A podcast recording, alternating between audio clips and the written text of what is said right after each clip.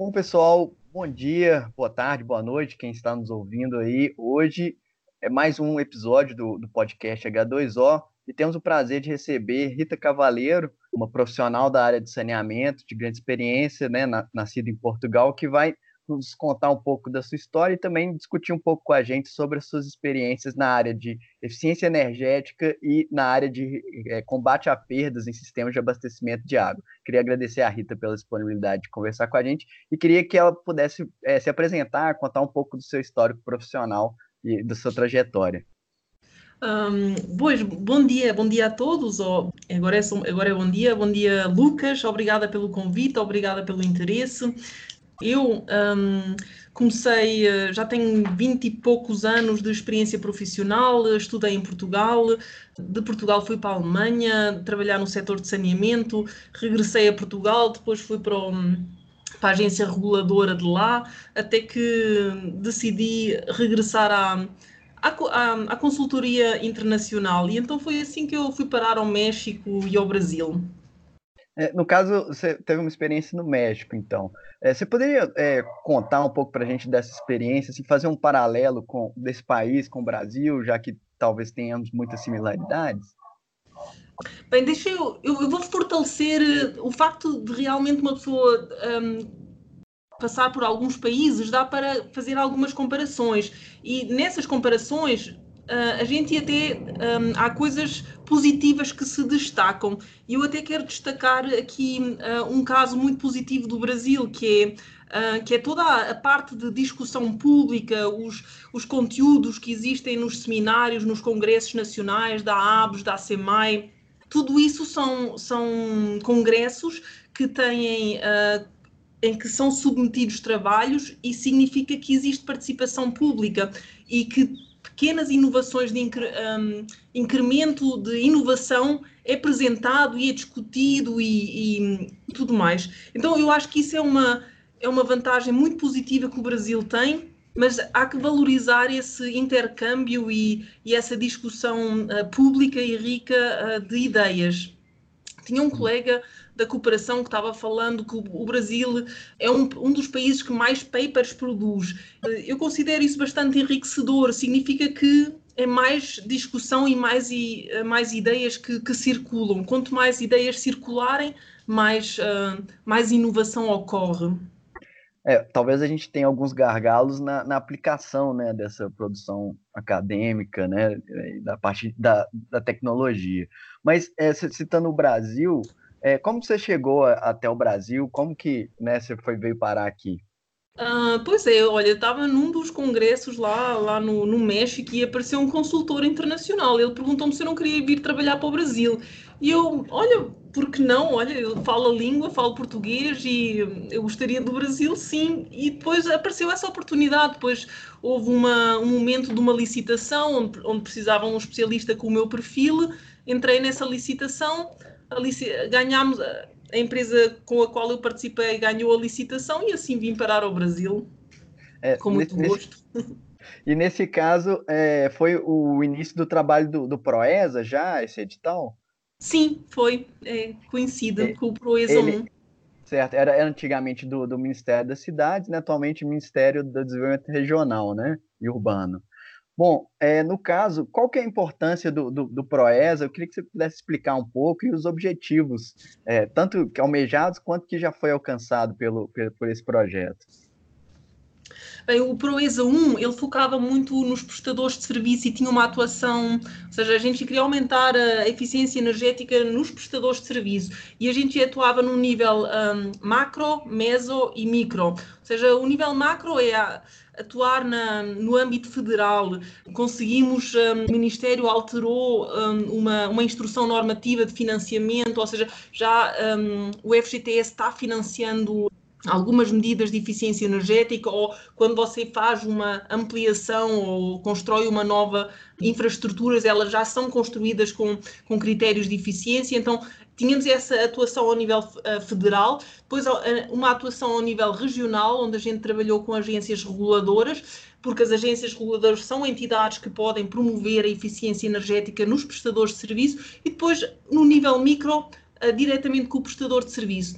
A gente falou e tivemos redes de aprendizagem onde a gente estava em contato com o prestador de serviço e estar em contacto com, com, o nível operacional é muito útil porque a gente apercebe-se do que é que é a dificuldade do dia a dia do, na base. E se a gente sabe o que é que acontece na base, a gente consegue transmitir e, uh, e levar isso para cima. Uma. uma há um problema, por exemplo, na base que uh, muitos gestores eles ainda não estão a, a valorizar ou enxergar essa, essa barreira devidamente, uh, mas que é um. Há pessoas que podem achar, ah, isso é uma coisinha tão operacional, mas é tão operacional, mas tem um impacto assim uh, in, incrivelmente grande.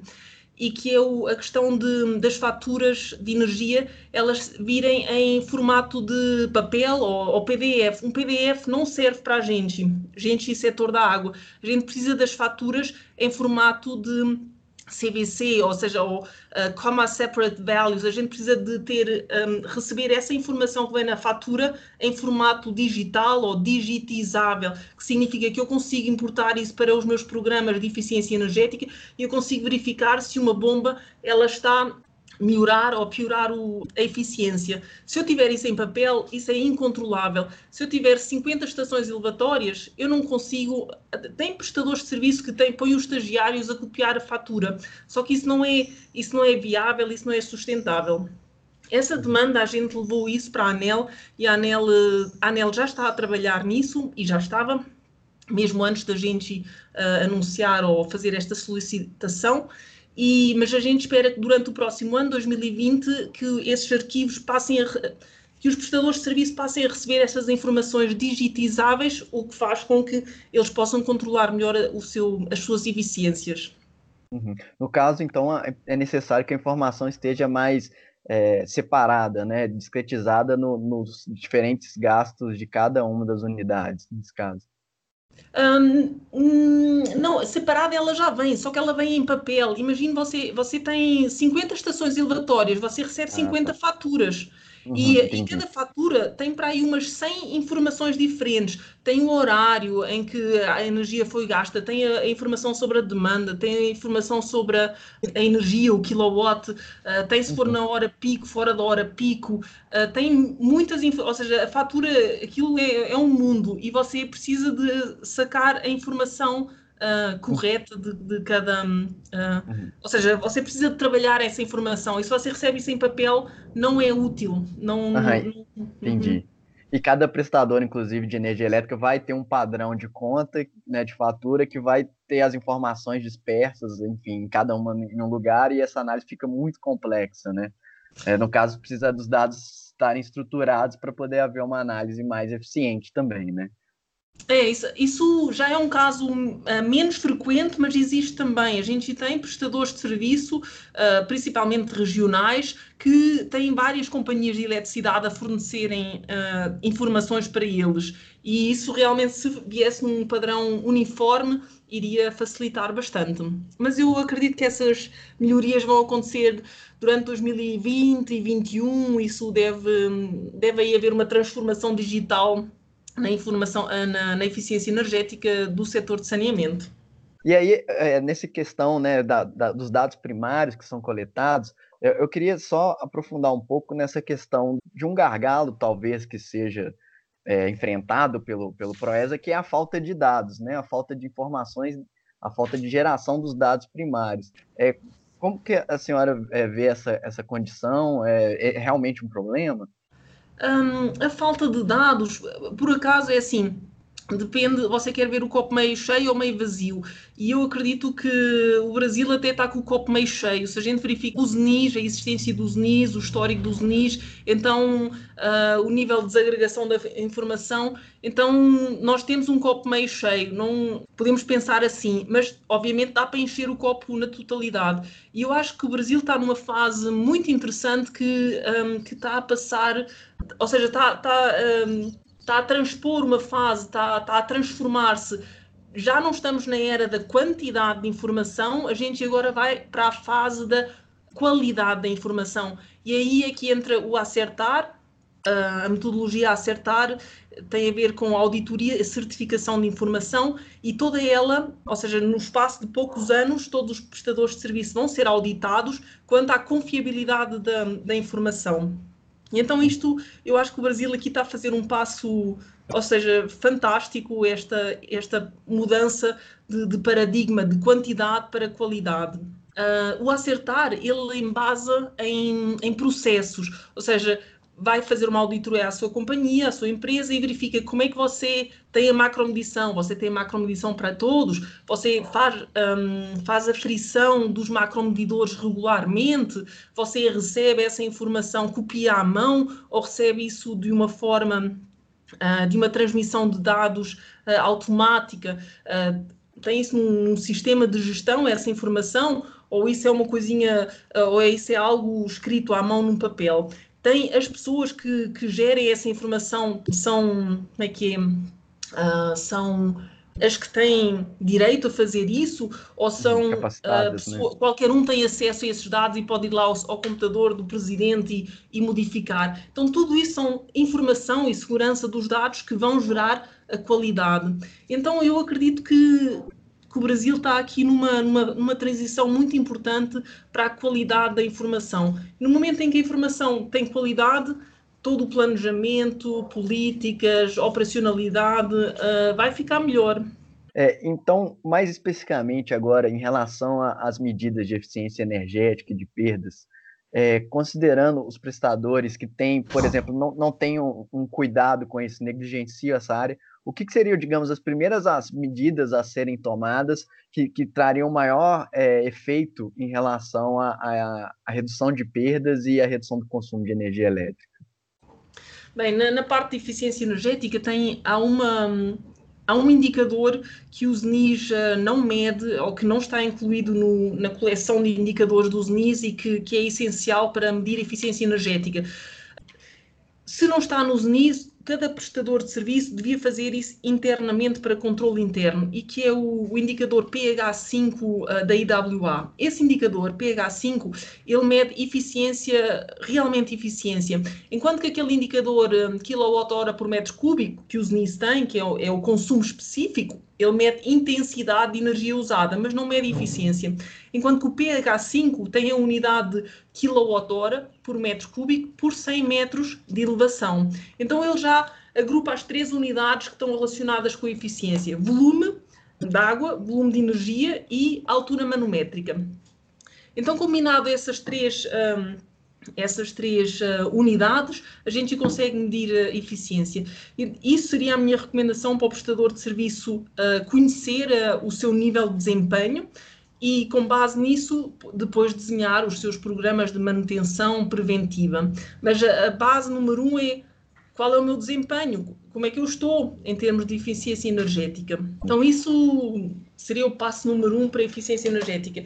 Na parte das perdas, todos os congressos e todos os especialistas falam que a gestão de pressão são, tem ganhos muito imediatos, ou seja, controlando a retirando os picos de, de pressão e a, gestão, e a pressão excessiva, uh, já se economiza bastante as perdas. Então, esse é o passo número um, que é ganhos rápidos e imediatos. O passo número dois é conservação das infraestruturas. Uh, e reposição dos ativos. Se você não repor as infraestruturas, uh, existe, uh, elas degradam-se naturalmente. É, é, o envelhecimento natural das infraestruturas. E, e, o Brasil está justamente aí numa. Alguns municípios uh, já têm a cobertura já perto de 100, outros já estão, uh, outros ainda estão a universalizar, mas quem está no nível de cobertura total ou completa ou muito perto devia, devia começar a preocupar-se com a reposição dos ativos, porque o que acontece é que se as infraestruturas se degradam, rapidamente a gente deixa de ter cobertura porque as infraestruturas se degradaram.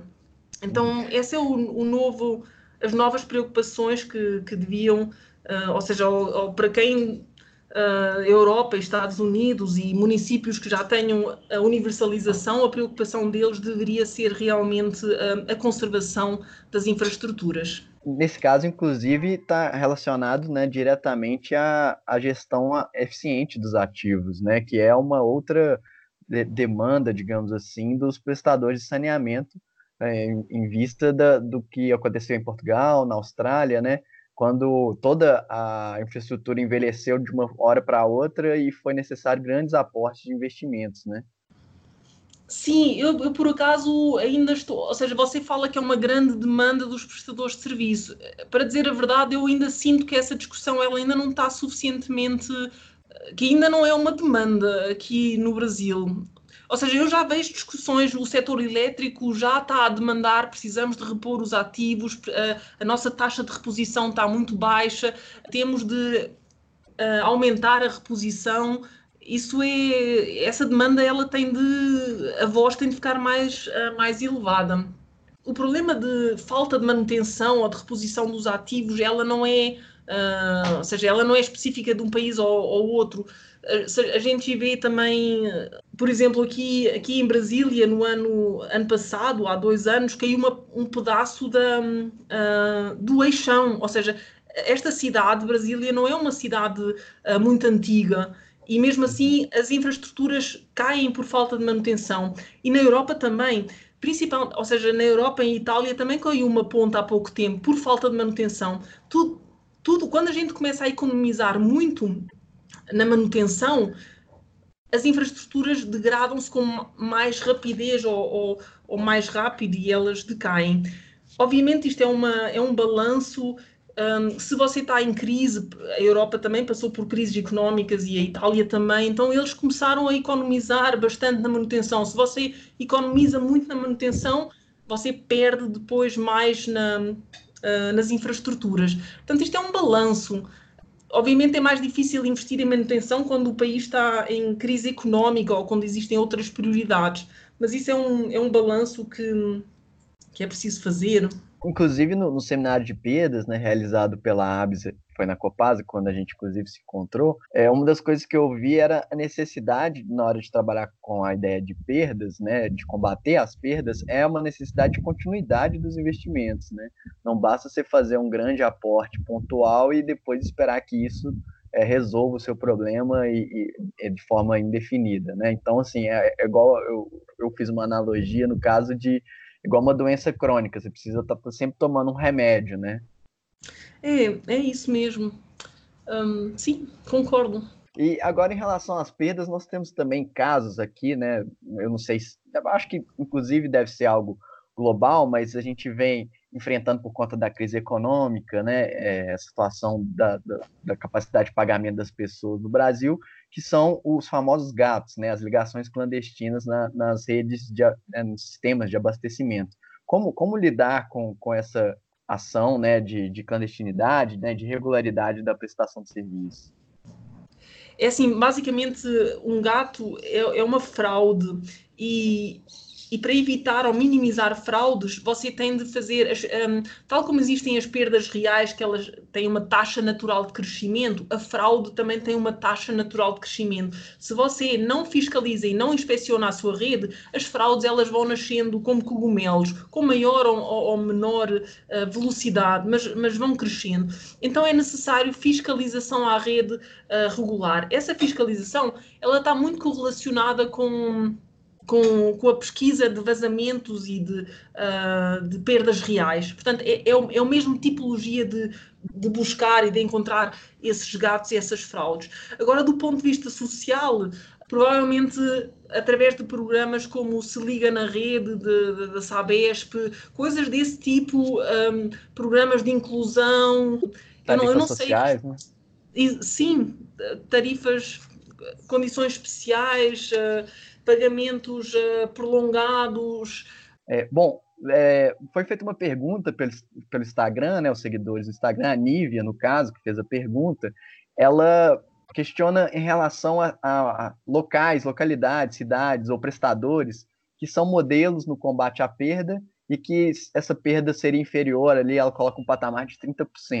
Bom, aqui temos duas coisas, né? Primeiro, é, exemplos de modelos de localidades onde o combate a perdas vem sendo, vem sendo feito de forma eficiente, e outro, essa questão de que esse, esse patamar de, de perdas depende do estudo de disponibilidade de, de mananciais, enfim, depende de cada um dos sistemas de abastecimento de água ao qual você está estudando, né?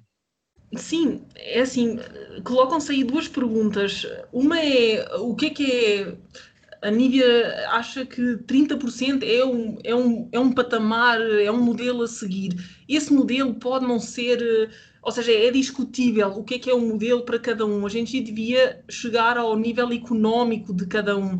E o nível económico é distinto de, de, de lugares com muita disponibilidade hídrica e e sem disponibilidade hídrica. Basicamente, a, questão que se coloca é você é um prestador de serviço e você tem duas opções. Ou eu faço combate a perdas, invisto em, combate, em combater perdas, ou eu aumento a minha capacidade de produção. Tipo, gasto o meu dinheiro de um lado ou de outro. É, é equivalente. A gente vier a gastar o menos possível.